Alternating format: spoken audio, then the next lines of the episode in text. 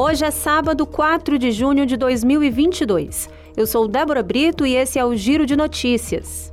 Na próxima segunda-feira começa, em Fortaleza, a aplicação da quarta dose da vacina contra a Covid-19 para a população a partir de 50 anos que recebeu a terceira dose há pelo menos quatro meses.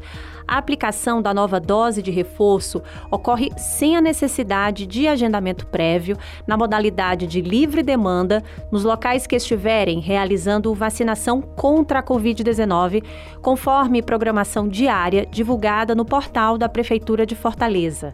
A aplicação da quarta dose nesta faixa etária foi recomendada pelo Ministério da Saúde na sexta-feira. O público acima de 60 anos já estava liberado para receber a quarta dose, isso desde o mês de maio deste ano. Priscila Martins Vieira, acusada de matar o marido com uma sopa envenenada, foi condenada a 16 anos de prisão.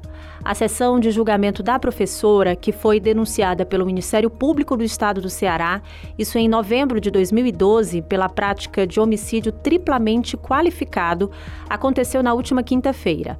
O julgamento da professora durou quase 14 horas. O crime aconteceu em março de 2010, por volta das 2 horas e 50 da madrugada, na rua Bernardo Manuel, no bairro Serrinha, em Fortaleza.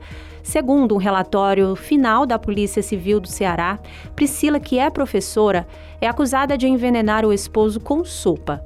O casal vivia junto há cerca de quatro anos e o relacionamento era conturbado por brigas e discussões violentas, normalmente relativas a ciúmes por parte da acusada.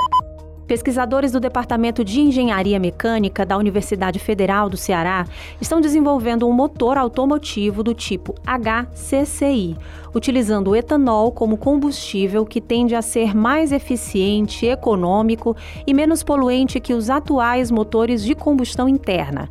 Os motores HCCI são uma tecnologia recente que gera a combustão da gasolina sem a necessidade de uma fagulha, obtendo eficiência energética semelhante à do diesel.